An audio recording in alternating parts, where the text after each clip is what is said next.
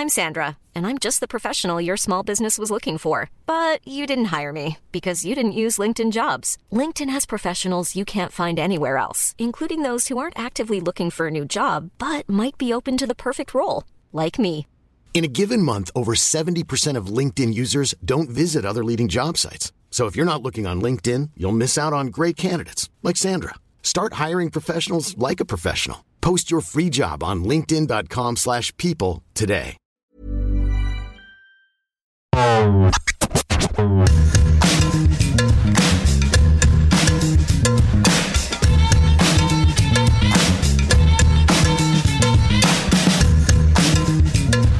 Salut à tous, c'est Julien Pereira, journaliste à Eurosport. Bonjour, c'est Glenn Cellier, journaliste aussi chez Eurosport. On est mercredi, on va parler de Mercato.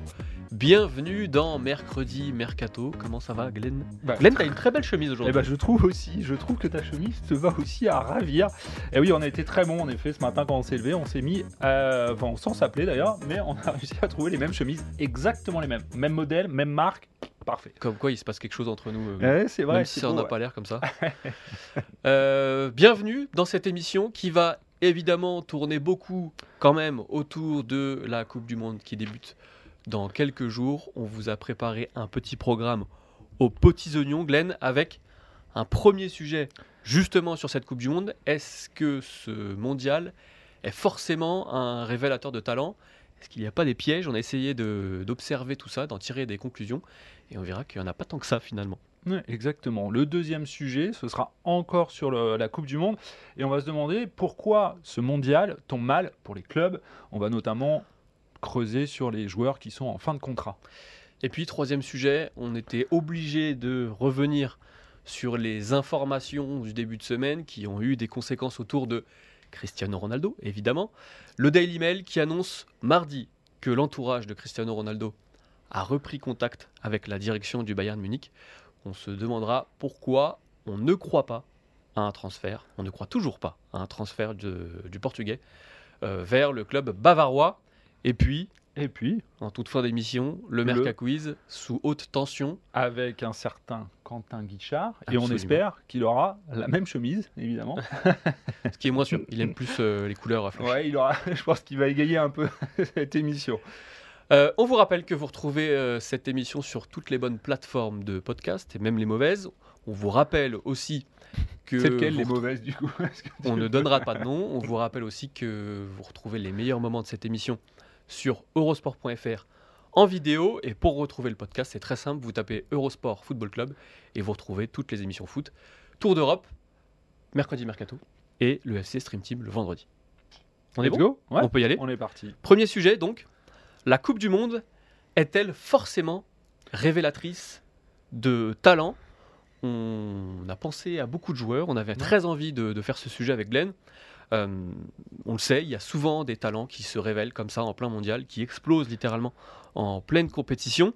Et on voulait se demander si c'était forcément euh, gage de sécurité pour les clubs ensuite, euh, pour des transferts notamment. On a quand même plusieurs arguments, plusieurs Ouais. contre-exemples. On a dégagé une constante, c'est que une bonne Coupe du Monde, Glenn, est forcément euh, une garantie sur l'augmentation de la valeur marchande pour un joueur. C'est-à-dire qu'un joueur euh, qui réussit sa compétition verra forcément son prix sur le marché augmenter euh, indépendamment de ce qui se passe ensuite. Ce qui est assez logique au final, parce qu'on le sait, la Coupe du Monde est l'événement le plus regardé au monde, le plus suivi. Euh, c'est là où bah, on attend que les plus grandes stars se révèlent. Et forcément, si un joueur brille dans cet événement, on pense souvent que la Coupe du Monde est là où le niveau est le plus élevé. Euh, et forcément, si un joueur brille dans ces moments-là, il voit sa cote augmenter et du coup, le prix de son transfert augmenter aussi parce que les prétendants sont souvent plus légion après une Coupe du Monde réussie. Et on a quelques exemples là-dessus, euh, Julien. On- je pense notamment le premier, à un Français, Benjamin Pavard, à la Ouais, Coupe du exemple Monde récent. 2018. Benjamin Pavard, Coupe du Monde 2018, qui était un joueur de Stuttgart, un bon joueur du championnat allemand, avant de disputer euh, sa Coupe du Monde et de remporter la Coupe du Monde avec les Bleus en 2018, et qui a signé au Bayern Munich mois quelques mois plus tard, Ouais. six mois plus tard, euh, avec un transfert. Alors pour le coup, c'était une clause libératoire qui était à 30 millions d'euros, si je dis pas de Ouais, bêtises. c'est ça. Euh, 35 même, je crois. 35 millions d'euros. Et donc, ça avait vraiment changé sa carrière parce que quand le Bayern l'accueille en 2019. Euh, le tweet d'accueil d'annonce du transfert du, du Bayern, c'est il est un jeune champion du monde. Nous sommes très heureux et fiers d'avoir été capables d'accueillir un tel joueur au Bayern. C'est un exemple. Il y en a d'autres. Et Ouais. il y en a. Et, alors juste sur, sur Pavard, en fait, il sortait déjà d'une bonne saison avec Stuttgart. On savait, il commençait à se faire un nom en Bundesliga, mais la Coupe du Monde a clairement l'a fait changer de catégorie, changer de registre. Et en gros, euh, on le sait, euh, la- les six mois après la Coupe du Monde, d'ailleurs, il a eu du mal à se remettre dans le bain. Euh, avec Stuttgart, il était moins performant, moins. D'ailleurs, Stuttgart collectivement était aussi moins bon, et ça n'a rien changé. Le Bayern savait, a été séduit par sa Coupe du Monde, avait été séduit par ses performances avant la Coupe du Monde, mais aussi pendant le Mondial. Et c'est pour ça que le club bavarois a été payé sa clause libératoire à ce moment-là. Il y a un autre exemple qui concerne aussi le Bayern Munich et qui est peut-être encore plus criant, Ouais. c'est celui de Lucas Hernandez, qui lui était un joueur de l'Atlético, qui a vu vraiment sa valeur marchande exploser avec son mondial qui a été vraiment pour le coup réussi avec euh, l'équipe de France. On, a, on vous a donné ces chiffres-là, alors c'est des chiffres de Transfermarkt. Sa valeur avant, Avant. la Coupe du Monde était fixée à 30 millions d'euros, estimée à 30 millions d'euros. Juste après la Coupe du Monde, après la victoire des Bleus, elle était à 40 millions d'euros. Et finalement, Hernandez, il a été transféré euh, un an plus tard, donc en 2019, au Bayern Munich pour le double de sa valeur marchande, 80 millions d'euros, qui correspondait aussi à euh, sa clause libératoire. Mais là aussi, on voit que, euh, indépendamment de ce qui se passe après la Coupe du Monde, sur les mois qui suivent euh, le mondial, eh ben, finalement, la Coupe du Monde écrase tout et euh, convainc les clubs de euh, payer le prix fort. Ouais, c'est clairement, je l'ai dit tout à l'heure, c'est pas illogique. On sait, c'est le prisme mondial, c'est-à-dire que tout le monde regarde à ce moment-là un joueur qui brille avec cette pression. On, le sait, il y a une pression euh, considérable pour les joueurs pendant la Coupe du Monde parce que, évidemment, ils, se- savent attendus par la nation, par une nation. Et quand tu brilles, notamment dans une, une équipe comme l'équipe de France où bah, il y a encore peut-être plus d'attentes que dans d'autres sélections, et ben forcément, mar- la valeur euh, des transferts augmente derrière. Et c'est vrai que c'est ce que tu dis souvent, c'est pas forcément le transfert n'a pas lieu forcément juste après la Coupe du Monde. Souvent, il y a un petit temps derrière, bah aussi le temps parce que euh, alors c'est un peu particulier. C'est ce qui rend aussi ce mondial très très particulier là. Parce que d'habitude, ça a lieu en été, mais malgré ça, le transfert a toujours lieu un peu après, enfin pas toujours régulièrement lieu. Et là, cette fois-ci, il y aura deux fenêtres des transferts. Donc, c'est-à-dire celle du mercato hivernal juste après la Coupe du Monde et celle euh, de, euh, de cet été dans six mois. Donc, forcément, ça change beaucoup de choses. Oui, parce que le marché estival est de toute façon toujours plus important que le marché hivernal. Exactement. Il y a rarement des très gros transferts en hiver. Là, finalement, euh, il y aura la Coupe du Monde, il y aura des joueurs qui vont performer et qui, dans six mois, bah, seront déjà au cœur de, de grosses négociations pour des, pour des gros clubs. On vous a aussi pris un contre-exemple qui montre que finalement, réussir une bonne Coupe du Monde, euh, c'est une garantie, ça offre des garanties sur la valeur marchande, pas forcément sur ce qui se passe ensuite sur le plan sportif. Et pour illustrer euh, cet argument-là, on a pris l'exemple de James Rodriguez, qui lui avait réussi euh, un mondial formidable en 2014 avec la Colombie, 6 buts en 5 matchs. Il, il marque à tous les matchs. Dont un, fantastique. dont un extraordinaire, Ouais. euh, qui, est- qui était le plus beau but de la compétition, si je dis pas de bêtises. Euh, à ce moment-là, alors c'était pas tout à fait une révélation à nos yeux, parce que il avait déjà été transféré à Monaco, il avait explosé avec, à Porto euh, sous les ordres de Villas-Boas. Euh, Monaco avait décidé de dépenser de, une somme importante pour en faire le, la figure de proue de son, de son nouveau projet. Mais finalement, ce- cette Coupe du Monde 2014 réussie, elle convainc le Real Madrid de lâcher euh, 70 millions d'euros, si je dis pas de bêtises, en 2014. Et puis derrière, on sait très bien que ça s'est pas forcément passé comme on avait pu l'imaginer à l'époque, parce qu'il a vécu des mois compliqués. Il y a eu du bien et du, moins bien avec Ancelotti, avec Zidane. Il y a eu ce prêt au Bayern Munich ensuite, ça n'a pas marché. Puis des passages en Angleterre aussi. Ouais. Euh, et aujourd'hui, il n'est plus du tout un joueur important en Europe. Donc ça démontre quand même que cette Coupe du Monde, si vous faites un grand mondial, vous avez la certitude d'avoir un gros transfert euh, par la suite. Mais ça ne garantit rien sur les saisons suivantes, finalement. Non, c'est, c'est, euh, exactement le bon, euh, bon exemple du euh, ce joueur qui euh, change de registre grâce à la Coupe du Monde. C'est-à-dire que cette capacité qu'a la Coupe du Monde de faire, de une star d'un joueur parce qu'il se met à briller justement avec sa sélection. C'est en gros tout d'un coup du jour au lendemain, Rames était un super joueur de Ligue 1, un très bon joueur, c'est ce que tu dis à Porto, il était déjà très bon, on savait que c'était un bon joueur, mais le fait qu'il brille avec la Colombie peu dans ce mondial 2014 fait que tout d'un coup c'est devenu une superstar. Et le Real l'achète notamment pour ça parce que il y a aussi le buzz autour de Rames, cette, ce potentiel marketing qui existe autour de lui après ce cette Coupe du Monde réussie. Tout à fait. Et puis, pour illustrer que euh, ça peut aller du tout au tout, ou plutôt du tout au rien, on vous a repris euh, un dernier exemple, enfin plutôt deux derniers exemples, celui de Jordan Lechkov. Alors, pour les plus jeunes parmi ceux qui nous écoutent, euh, Lechkov, c'est un Bulgare qui s'est révélé d'abord à la Coupe du Monde 94 où la Bulgarie atteint les demi-finales. je crois qu'il marque d'ailleurs contre l'Allemagne au tour précédent. C'est lui qui qualifie la Bulgarie. Euh, il fait son euro aussi, alors qu'il est beaucoup moins réussi pour la Bulgarie en 96, et il signe dans la foulée avec Marseille. Autrement dit, c'était un nobody quasiment avant la Coupe du Monde, il joue en Allemagne. Euh, il a continué, il a signé à Marseille, et ça s'est pas très bien passé, ça s'est même plutôt mal passé à Marseille pendant une saison, et il est finalement redevenu euh, quasiment anonyme par la suite, il est parti en Turquie. donc ça montre que la Coupe du Monde peut aussi être une parenthèse pour des joueurs de, de cette envergure-là. Et puis, ça peut être un tremplin et lancer complètement une carrière qui sera formidable. Et pour illustrer cela, on peut euh, évoquer un exemple qui est évident, c'est celui de Franck, Ribéry. Oui, Franck Ribéry, évidemment, qui était à Marseille, on se souvient. Euh, euh, quand il est appelé en 2006 pour la Coupe du Monde, il n'était pas forcément attendu. Il fait une Coupe du Monde folle. C'est l'une des grandes révélations de, de, cette Coupe du Monde 2006. Et derrière, il reste à Marseille. Mais le Bayern, il fait pas une saison d'ailleurs, il n'y a pas de Coupe d'Europe avec Marseille cette année-là. Il est, il est souvent blessé en octobre, en, février, il rate pas mal de matchs. Mais malgré ça, le Bayern est dessus parce que notamment, le Bayern vient le chercher parce que notamment, il est flamboyant à la Coupe du Monde 2006. C'est ce qui change euh, sa carrière. C'est vraiment le tremplin typique. Et derrière, bah, il ne fait que confirmer. Euh, il est. Euh, excellent. On se souvient évidemment avec le Bayern où il fait une carrière fantastique. Ouais, on vous a même remis les titres en, visuel sur eurosport.fr. 22 euh, titres avec le Bayern, champion d'Europe, champion multiple, champion d'Allemagne notamment, troisième du Ballon d'Or en 2013, bref, carrière phénoménale. Et d'ailleurs, 2006, souvenez-vous, avant de rester, de prendre la décision, plutôt d'être forcé de rester à l'Olympique de Marseille, il dit publiquement en conférence de presse qu'il veut rejoindre Lyon juste avant la Coupe du Monde. Finalement, il est retenu à la fois par Pape Diouf et par Dreyfus, à l'époque propriétaire de l'Olympique de Marseille.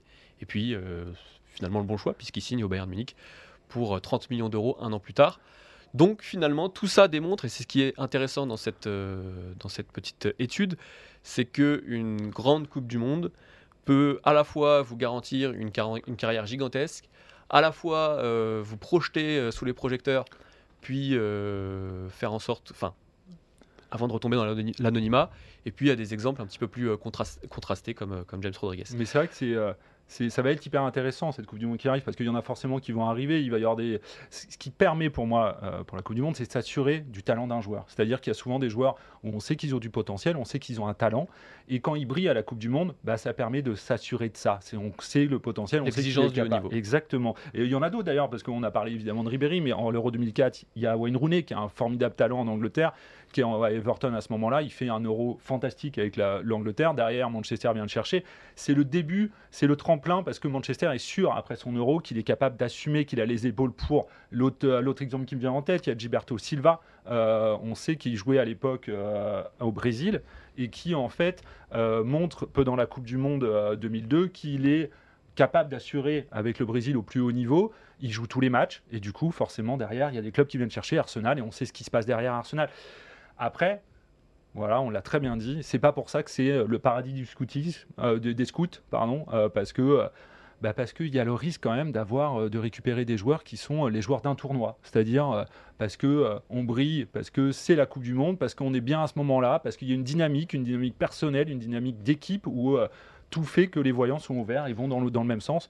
Et c'est le risque pour les clubs, c'est de trop d'aller surpayer un joueur parce qu'il a brillé à la Coupe du Monde et que derrière, il n'est peut-être pas capable de refaire ce qu'il a fait pendant un mois. Il peut y avoir le fameux euh, phénomène de décompression aussi après une Coupe du Monde réussie, où là, ça devient plus compliqué pour euh, les mois suivants. Tu as parlé de Rooney, on peut parler aussi pour l'euro d'André Arshavin, qui avait été formidable avec euh, la Russie, qui ensuite a pu euh, signer à Arsenal. Je crois qu'il avait même signé avant, si je dis pas de bêtises. Je sais plus. Bref, Non, en tout cas, ça. il Ouais. s'était révélé avec la Russie et euh, il a fait sa carrière ensuite Joueur en- en, Angleterre. ouais, mais totalement. Euh, voilà, je crois qu'on a fait le tour Clairement. sur euh, ce sujet-là. On va enchaîner tout de suite en restant toujours sur la Coupe du Monde. Mais cette fois-ci en prenant le point de vue des clubs, parce que pour les clubs, pour les grands clubs européens et même pour tous les autres, cette Coupe du Monde tombe vraiment mal. Alors, une Coupe du Monde pour un club, ça tombe jamais vraiment bien. En général, c'est pas. C'est très rare. Euh, là, c'est particulier parce qu'on l'a dit avec cette Coupe du Monde en hiver, il y a l'incertitude sur le plan physique. Ça, euh, pour euh, tout ce domaine-là, je vous conseille d'écouter l'émission de lundi Tour d'Europe avec Cyril, où vraiment Philippe Auclair, notamment, a apporté un point de vue très intéressant sur ce, sur ce plan-là. Sur le plan des transferts, c'est un petit peu pareil parce que ça complique vraiment la tâche des clubs pour la simple et bonne raison que la plupart des grands joueurs refusent d'entamer des négociations, que ce soit sur des prolongations de contrats, sur des transferts, avant de disputer euh, le mondial, Ouais. pour la simple et bonne raison qu'ils ne souhaitent pas être parasités par euh, autre chose que euh, leur aventure en Coupe du Monde. Il y a un exemple évident qui nous vient en tête, c'est celui de Lionel Messi. Il y en a beaucoup d'autres. Et pour illustrer le nombre, en tout cas le volume de joueurs qui arrivent en fin de contrat, par exemple en juin prochain, et qui doivent négocier leur avenir assez tôt, on vous a concocté une petite équipe type des joueurs En en, fin de contrat en 2023. Et vous verrez, euh, elle a de la gueule, comme on dit. Ouais, On vous a. Alors, on va faire ligne par ligne, peut-être. ouais, ce sera euh, plus facile. On va euh, commencer par, euh, évidemment par la défense. Vous allez voir que l'attaque est, est fantastique, mais, mais on, va, on va déjà commencer par la défense. En dé- en- bon, pour le gardien de but, on a euh, sélectionné Yann Sommer du Borussia Mönchengladbach, Oui. Euh, International suisse. international suisse évidemment. Derrière, Diego euh, Dallo de Manchester United, euh, qui sera avec le Portugal. De Vrij, de l'Inter. Thiago Silva de Chelsea, Et Rafael Guerrero de Dortmund. ce qui fait déjà du beau monde. Déjà une belle défense. Alors, Thiago, c'est particulier d'ailleurs. Thiago, je dis que c'est particulier parce qu'il a 38 ans, il va jouer avec le Brésil, il va forcément se mettre en avant d'une manière ou d'une autre. On sait que c'est un taulier des Blues. Et à 38 ans, bah, se pose un peu la question, il est en fin de contrat dans juin prochain, qu'est-ce qu'il va faire? Euh, Lui, il l'a dit, il est plutôt, euh, il a envie de continuer, il a envie, soit jouer jusqu'à 40 ans, et il a envie aussi de continuer avec les Blues. Reste à savoir si euh, Chelsea va se conserver, ça va être un, beau sujet. Et s'il fait une Coupe du Monde, lui, il a dit d'ailleurs que avant ou après, qu'en gros pendant la Coupe du Monde, il voulait être concentré sur le Mondial.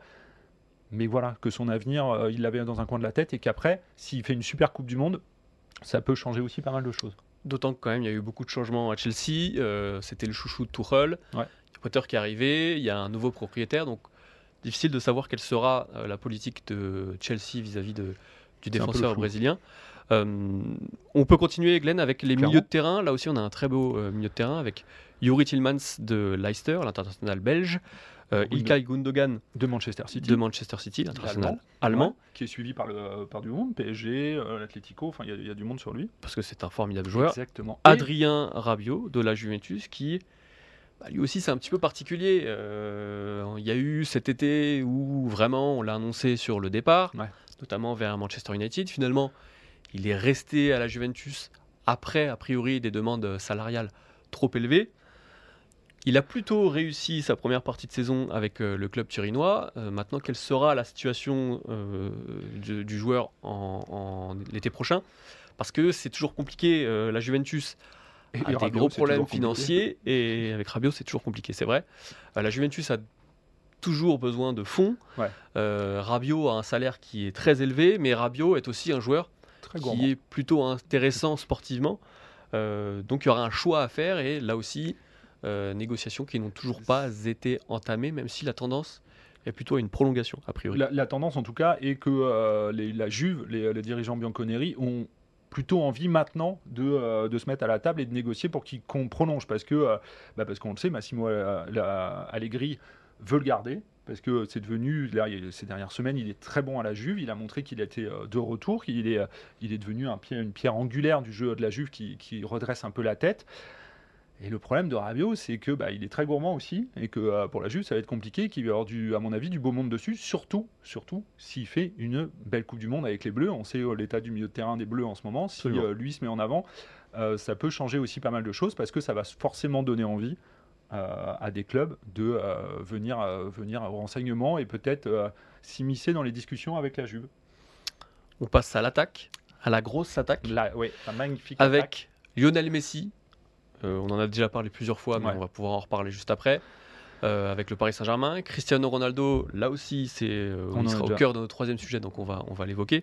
Et euh, Memphis Depay, au FC Barcelone, qui était arrivé avec Koeman, et qui depuis n'a plus du tout le même crédit Non. sportif aux yeux de Xavi, et qui va vraisemblablement partir d'ici l'été prochain. Il, était, il est plus en odeur de sainteté. Et même, tu dis euh, l'été prochain, même il y a des rumeurs peut-être pour janvier parce que en effet là on sait il s'est blessé donc euh, donc il a moins joué. Mais normalement il est plus dans les pas vraiment dans les plans euh, de Xavi au Barça. Et du coup il y a même des rumeurs dès janvier parce que évidemment ça peut être une aubaine à six mois de la fin de son contrat. On peut évoquer Lionel Messi, Campos, Luis Campos, le directeur sportif officieux du Paris Saint-Germain, a déjà annoncé qu'il était plutôt tenté par une prolongation de contrat. On sait que euh, option de prolongation figure dans le contrat de Lionel Messi, mais qu'a priori, elle serait plutôt à la discrétion du joueur. Autrement dit, c'est lui qui a la main sur son avenir. Il y a eu de nouveau ces dernières semaines des rumeurs l'envoyant euh, au FC Barcelone. Laporta a été amené à s'exprimer là-dessus en jouant un petit peu euh, la montre. Lui, le joueur, on sait qu'il a pris la décision de euh, ne rien négocier avant cette Coupe du Monde parce que c'est probablement sa dernière Coupe du Monde. C'est le dernier grand, objectif de sa carrière. C'est absolument, c'est le titre qui manque à son palmarès. Mm. Et donc là, vraiment, le PSG va devoir la jouer serrée s'il souhaite conserver euh, Lionel Messi parce que il y aura que quelques mois pour, euh, pour trouver un accord, tout en sachant que si cette option-là n'est pas activée, d'autres clubs, on pense au FC Barcelone, même si ce sera compliqué a priori financièrement, euh, pourront négocier avec, euh, avec l'Argentin. Ce, qui- ce qui est sûr, c'est que je pense qu'il il commence à- il a commencé peut-être lui à avoir une idée sur ce qu'il a envie de faire. Euh, pour le PSG, ce qui est rassurant, c'est que là, il est bien. Il est enfin bien dans, dans ses crampons, j'allais dire, à, Paris. Il se met en avant. Il est, il est, on, on découvre un peu le Messi cette saison qu'on avait envie de voir quand il est arrivé à Paris. Mais c'est sûr qu'il l'a dit d'ailleurs hier, il a donné une interview euh, un média euh, sud-américain, je me souviens plus du nom, où il a dit en effet, je pense que euh, j'aurais pas encore euh, beaucoup, euh, sous-entendant à 35 ans qu'il n'allait pas lui prolonger sa carrière éternellement et euh, peut-être pas faire l'année de trop, ce qui euh, me laisse sous-entendre qu'il est peut-être aussi dans une logique de chercher peut-être un dernier défi dans sa carrière. Et dernier défi, bah, MLS. et voilà, c'est ça. Moi, je, le, je, je, je, je sens bien un petit, je sens bien la MLS et c'est vrai que, en tout cas, je, je pense que pour lui, ce serait pas une bonne idée de retourner au, FC Barcelone. Il a tourné la page, là, ça a été dur. Il, on se souvient, il a, pleuré, mais. Mais je pense qu'à 35 ans, euh, s'il réussit une belle Coupe du Monde, s'il va au bout avec l'Argentine, imaginons, il aura rempli presque euh, toutes les cases. Il aura enfin montré, bah, même s'il l'a déjà montré avant, qu'il peut briller en club, mais aussi en sélection. Et je pense qu'un dernier défi à ce moment-là pourrait changer la donne. Après, voilà, tout, tout est ouvert. euh, tout est ouvert, mais je pense que la Coupe du Monde peut être un, un déclencheur pour l'avenir de, de Lionel Messi. Rappelons quand même une chose, euh, tu l'as dit, sportivement, il y a beaucoup de choses qui peuvent avoir un impact sur les négociations, euh, physiquement aussi, parce que une blessure à la Coupe du Monde, ça Eh peut ouais. complètement compromettre un Surtout transfert. pour un joueur qui est dans ce. Alors évidemment, on, on ne le souhaite pas, mais on peut prendre l'exemple de Christopher Nkunku, qui, même si a priori euh, c'est pas une blessure très grave, c'est une entorse à la cheville, si je dis pas de bêtises. Euh, Nkunku, il a réussi un- une formidable première partie de saison, à tel point qu'on l'évoquait au Bayern Munich pour euh, l'été prochain. Cette Coupe du Monde, mine de rien, il aurait pu avoir un rôle à jouer. Alors, il n'aurait pas été titulaire, mais il aurait pu avoir un rôle à jouer. Ça aurait pu changer beaucoup de choses, justement, pour ce transfert-là. Euh, voilà, c'est un exemple parmi d'autres. Attention aussi sur le plan. euh, Marcus physique. Thuram, par- enfin, il y a- d'autres exemples. Marcus Thuram est aussi dans, une, Absolument. dans cette catégorie des joueurs euh, en fin de contrat. Et c'est sûr que s'il se montre à la Coupe du Monde, on sait que le Bayern était déjà un peu dessus euh, récemment. Bah, S'il se montre à la Coupe du Monde, vu ce qu'il montre en club actuellement, ça peut changer aussi beaucoup de choses, même s'il part un peu de loin, vu l'attaque actuellement euh, des Bleus. Mais c'est sûr que ça peut être un, un vrai temps blanc. Il y en a, il y en a D'ailleurs, il y en a beaucoup, hein, parce Oui, qu'on n'en a pas parlé, mais il y a, il y a Karim Benzema qui est en fin de contrat avec le Real. Alors, il y a, euh, c'est pas encore très clair, mais normalement il y a une clause. C'est pour ça qu'on l'a pas mis dans l'équipe type, parce que normalement il y a une clause à partir du moment où il a eu le Ballon d'Or. Le Real fait souvent ça. C'est euh, automatique. Il y a derrière une prolongation.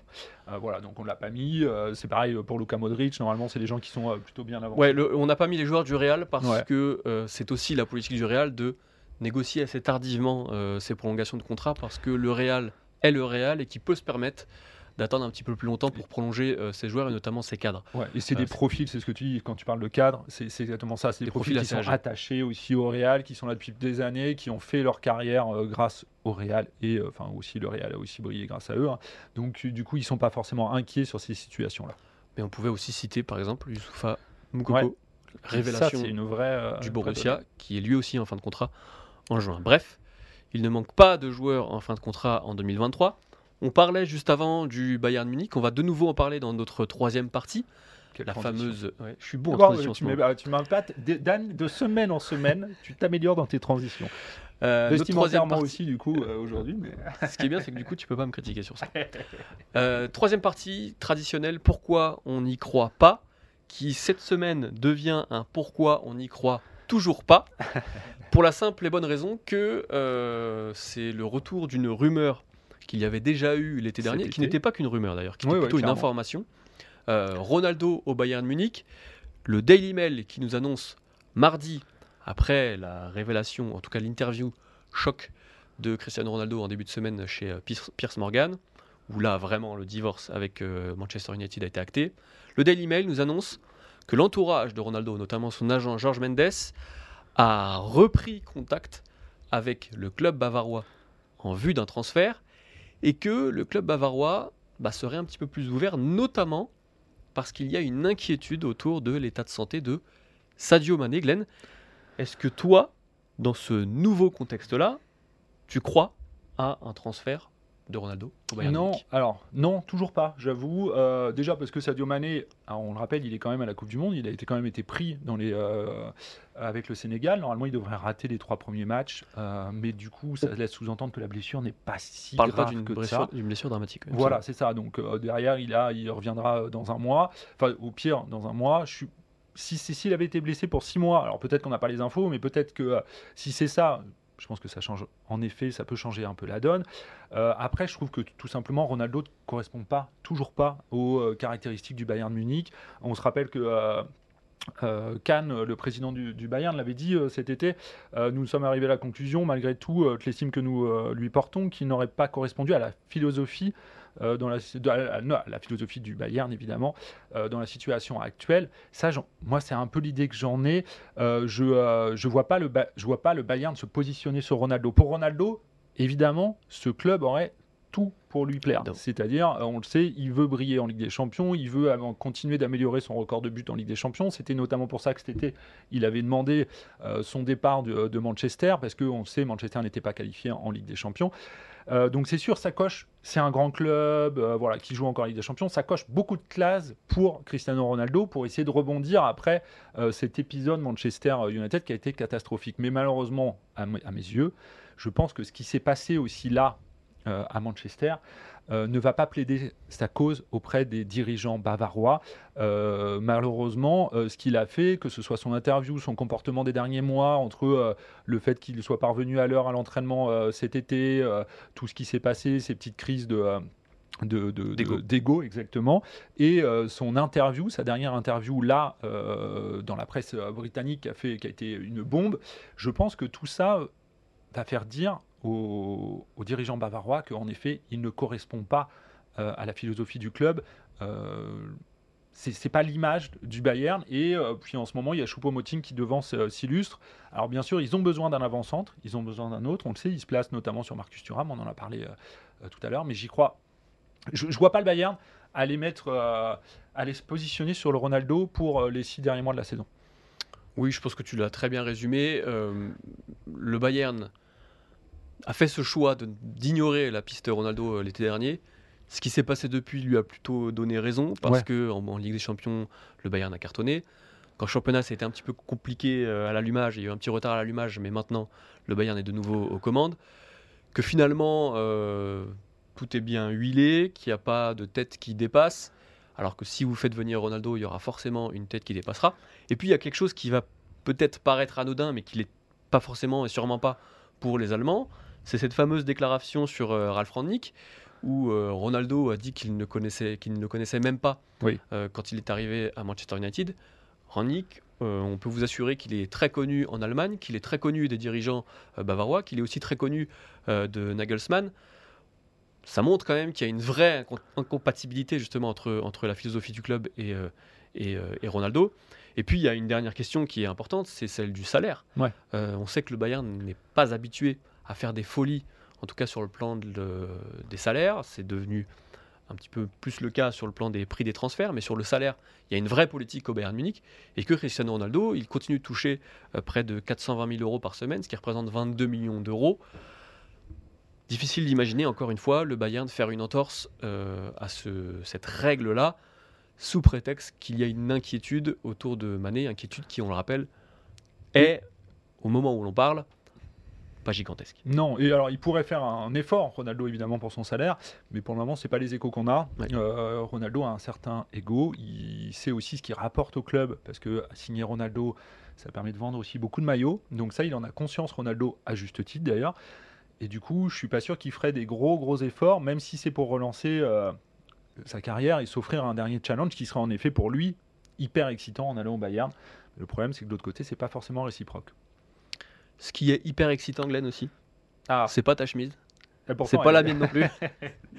c'est le Merca Quiz le qui arrive Quiz. avec Quentin Guichard. Quentin, bienvenue. Je fais des petites intros euh, ASMR quand Ouais. tu arrives, t'as vu? Je, je sens que oui, ouais, tu mets une, calme. une petite ambiance posée. Ouais, parce qu'il y a- il y a un petit peu de tension. Il y a un petit peu de tension. J'ai hein. perdu la semaine, dernière. Ouais, d'une façon euh, assez bizarre. mais- sur du hasard. Euh, Bref, de ouais, façon c'est assez vrai, bizarre. C'est vrai. Et euh, aujourd'hui, je suis d'humeur euh, à débattre. Euh, non, pas chafouine. Bah, Qu'est-ce qui t'arrive Moi, j'ai envie de vous poser une petite question. Ou on a Euh, acheté nos chemises peut-être Alors, oui, déjà, euh, Dupont et Dupont. On peut te filer. Alors, Vous eh, si vous avez une petite pu- adresse, T'aurais pu quand même. j'aurais pu, mais vous me prévenez Ouais. pas. Donc, euh, Bah, voilà, nous, on n'a pas besoin de se prévenir. on va préciser pour- On pour n'a ceux qui nous écoutent. On est connecté. pour ceux qui nous écoutent, en fait, Julien et Glenn, visiblement, ont le même dressing. Ne t'inquiète pas, on, On en a déjà dit. beaucoup, Ah oui. beaucoup parlé tout au long du podcast. C'est un peu dit le fil rouge. de notre- euh, voilà. Donc je suis déçu que tu n'aies pas trouvé le moyen de. J'étais en, j'étais train de travailler, excuse-moi. Et voilà. Contrairement à, à toi. Oui, j'ai une petite question là, comme ça, en, en apéritif pour ouvrir le Berga Quiz. Vas-y. En deux mots, hein.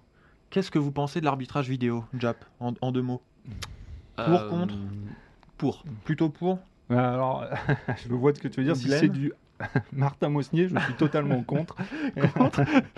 Bah, on va voir, on va voir euh, ce que ça peut donner. Alors, un arbitrage vidéo, puisque vous savez que dans le Merca Quiz, on a les toutes Ah. dernières technologies. Ah. Et que notre quatrième arbitre, Martin Mosnier, nous a euh, Le alerté. Ah, la de semaine dernière sur une possible tricherie. On va, on va envoyer les, les images et on va laisser Glenn nous décrire ce qu'on voit sur, euh, sur les images. C'est vrai, j'ai les yeux, j'ai les yeux qui se baladent, Oh mais j'ai les yeux qui se baladent tout le temps. Donc, et alors attends, j'ai une question. Ouais, Tu as les noms de, du mec dessus sur tes fiches absolument pas. Ah oui. Absolument pas.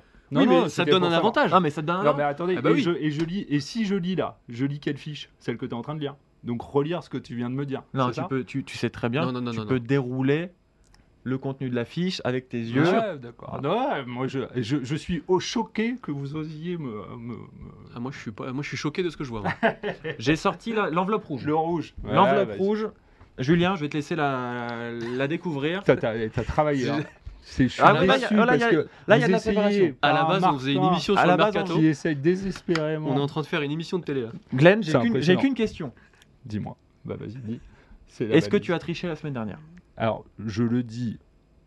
Ouais, je vais peut-être pas. Si, sur- je le jure sur tout ce que vous voulez. Non, je n'ai pas triché. Très bien. la semaine dernière. Je Julien le jure. Julien, tu peux ouvrir l'enveloppe, s'il te plaît Ça me, ça me vexe même que tu oses me poser la question.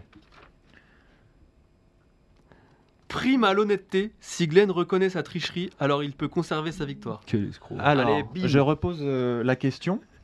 Glenn, est-ce que tu as triché Mais- la mais semaine Je dernière? n'ai pas lu un mot de ta fiche, donc euh, au pire tu me l'enlèves, je m'en fous. Mais... Tu vas pas reconnaître.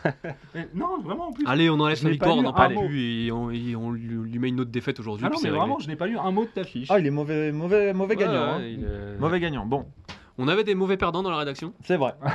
On a maintenant un mais le mauvais problème, c'est que. Enfin, je sais pas où mettre mes yeux là, quand je suis comme ça. Bah, regarde sur la caméra. Glenn. Bah oui, oui, je sais, mais tu sais, Bah j'ai oui. besoin pour me Voilà. concentrer de pas me. Voilà. Bah, ferme les yeux au pire. Ouais, je vais faire comme Ça ça. sera pas gênant.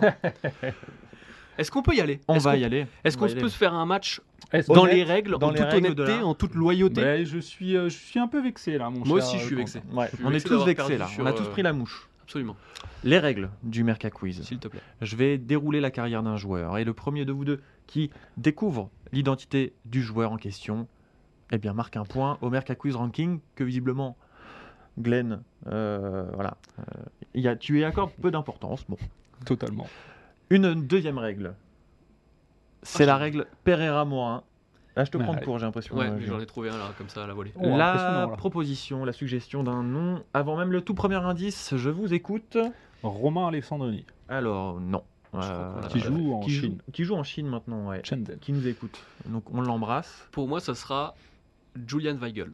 Oh, pas mal, mais euh, Trop pff, Non, trop compliqué. se tra- Enfin, Glenn n'aurait jamais trouvé Julian Weigel. Donc bon. Certes. Donc non. Bah, Sauf on- en lisant ta fiche. Ah bah bien sûr. Du coup, Ouais. On va y aller? On y va. Glenn, regarde la caméra. Ouais. Bah, je, je n'arrête De pas. toute façon, on coup, a euh, le quatrième que, arbitre du jour, c'est Adrien Yo à la réalisation. Il surveille et il m'a dit qu'il était prêt à annuler l'émission si jamais Glenn ziotait hmm, les. Je vais les surtout fiches. rien ne pas participer. Allez, Allez, c'est parti. Je grandis à la cité Kellermann, quartier de la petite ville de Saint-Dié-des-Vosges, située dans la région historique et culturelle de, de Lorraine. La commune fait maintenant partie de la région administrative Grand Est. Ses habitants sont appelés les Déodaciens. Euh, un petit peu de culture. je- je- ah, voilà, on ajoute un On est petit sur peu le de service culture. public ou quoi là? Ouais, mais ça fait toujours, plaisir. Je débute en 1999 au sein du SRD Saint-Dié et j'intègre en 2004 le centre de formation du FC Metz, mais jugé trop juste, je repars pour le club de mes débuts. Je poursuis mon apprentissage du football, puis joue deux saisons en CFA2 avec eux avant de séduire les Grenats et de rejoindre à nouveau le FC Metz en juillet 2009 Sadio Mané où je finalise ma formation. Ah, des bailleurs Ah non, ils sont en activité. Pardon. La saison suivante. J'atteins avec les jeunes Messins la finale de la Coupe Gambardella face au FC Sochaux, avec notamment comme adversaire Cédric Bakambu, que je, que je côtoie par la suite en équipe de France des moins de 20 ans. Metz remporte cette finale au tir au but, c'est le premier trophée de ma carrière. Je remporte également cette saison-là le championnat de CFA2 avec l'équipe B du FC Metz. J'intègre la saison suivante le groupe professionnel de Metz sous la houlette de Dominique Bijota. En Ah, août- je l'ai vu. Je sais comment t'as chopé ton joueur, j'ai vu l'interview. En août 2010, je fais ma première apparition en Ligue 2 lors de la quatrième journée face à Vannes pour une victoire 1-0. En avril 2011, je marque le premier but de ma carrière professionnelle face à Clermont à l'occasion de la 31e journée de Ligue 2. Ah, je dispute qui pour ma première saison 19 matchs de Ligue 2 et 2 matchs de Coupe de France. À la suite de ma première saison prometteuse en pro, je suis appelé par Eric Momberts pour jouer avec l'équipe de France lors du tournoi de Toulon 2011, au cours duquel la France Ah, atteindra la finale et où je dispute 3 des 5 rencontres de la France en tant que titulaire, dont la finale. C'est au cours de ce tournoi que le sélectionneur des moins de 20 ans, Francis Merecki, me voit jouer et me préconvoque pour la Coupe du Monde 2011 qui se déroule en Colombie. Je suis rappelé pour pallier la blessure du Brestois Johan Martial. Au départ, amené à être remplaçant, je débute finalement la compétition en tant que titulaire et joue 6 des 7 matchs de l'équipe de France, ratant un match pour cause de suspension la France termine quatrième de ces mondiaux, une première dans l'histoire du football français qui avait dû se contenter jusqu'alors, au mieux, des quarts de finale. Je l'ai vu. En juin 2012, Je le. FC Metz est relégué en national, ce qui me pousse à chercher un nouveau club. Et c'est le club belge du, R- du KRC Genk qui obtient mon transfert. J'y retrouve Steven Joseph Monrose, mon coéquipier en équipe de France des moins de 20 ans. Pourquoi tu rigoles? Bah parce que, parce que j'adore Steven Jo- Joseph Monrose. Ah, d'accord. Ça va, t'as réussi à t'échapper. Je joue mon premier match sous mes nouvelles couleurs en découvrant la Coupe d'Europe lors d'une rencontre de Ligue Europa face au FC Lucerne en août 2012. En, août de- en décembre 2012. J'inscris mon premier but pour Genk lors d'un match de championnat face à Anderlecht. Je remporte la Coupe de Belgique en 2013 face au Cercle Bruges. Je l'ai vu cette interview, c'était la semaine dernière? En mai 2014, après 92 matchs joués et 3 buts marqués avec Genk, je signe à Naples. Je m'impose rapidement grâce notamment à ma polyvalence sur le terrain puisque je suis capable de faire de l'apport offensif en jouant relativement haut sur le terrain. Mon talent et mon grand professionnalisme font de moi un joueur extrêmement apprécié et respecté par beaucoup de supporters et pas seulement ceux de Naples. Je suis désormais considéré comme l'un des meilleurs joueurs du monde à mon poste et je suis régulièrement courtisé par les plus grands clubs européens. Mais quoi? En août 2015, je réponds à la convocation du sélectionneur sénégalais Aliou Cissé pour le match contre la Namibie comptant pour les éliminatoires de la Cannes 2017. J'y fais mes grands débuts sous le maillot des Lions de la Teranga, débutant la rencontre comme titulaire. Mon équipe s'impose 2-0.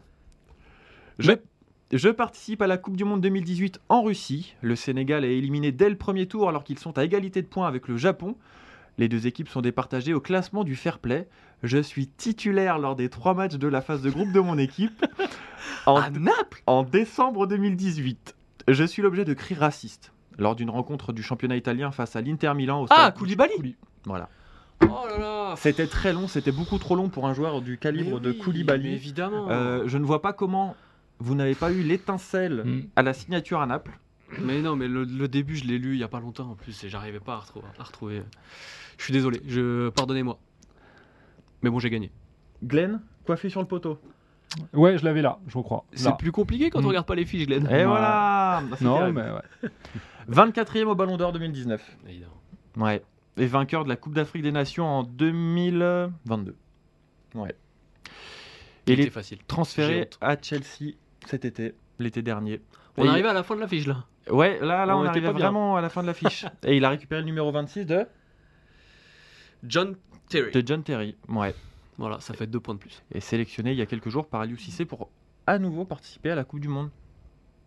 Et ben voilà, Ah, voilà, une nouvelle ça fait une victoire. nouvelle victoire. Est-ce Eh ben, qu'on a- est-ce qu'on n'a pas éteint Glenn là avec toute cette histoire de Ouais, bagarre je suis déçu de- de, cette. euh, de ce procès cette- Oui, totalement. J'ai envie de dire qu'à l'heure régulière, tout se passe comme prévu.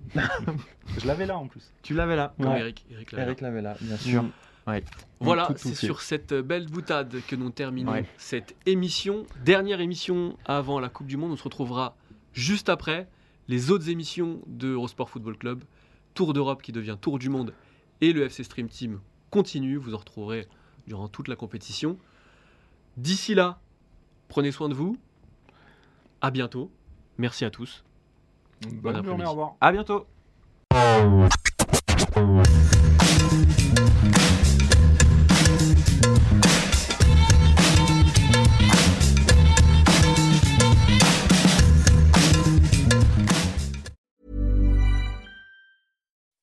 When you make decisions for your company, you look for the no brainers. If you have a lot of mailing to do, stamps.com is the ultimate no brainer. Use the stamps.com mobile app to mail everything you need to keep your business running with up to 89% off USPS and UPS. Make the same no brainer decision as over 1 million other businesses with stamps.com. Use code PROGRAM for a special offer. That's stamps.com code PROGRAM.